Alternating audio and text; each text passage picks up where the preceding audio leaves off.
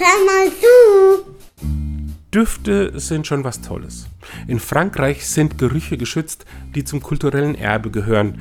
Darunter ist auch der Duft von Kuhfladen oder der von frisch ausgebrachter Gülle. Man will damit vor allem eine Rechtssicherheit gegenüber Touristen schaffen, die sich schnell mal über Gestank beschweren. In den USA hat eine schwedische Möbelhauskette für ihre Kunden eine Kerze kreiert, die den Duft von Köttbullar verströmt. So kann man die Bällchen genießen, ohne Fleisch zu essen, wird davon aber eher hungrig als satt. Dem Buch Was fehlt, wenn die Christen fehlen des Theologen Matthias Seltmann liegt eine Karte bei, die nach geistlicher Klugheit riechen soll, wenn man daran reibt. Ich konnte feststellen, dass die gar nicht mal so schlecht duftet, irgendwie blumig. Dass man Christen am lieblichen Geruch erkennen soll, finde ich einen schönen Gedanken.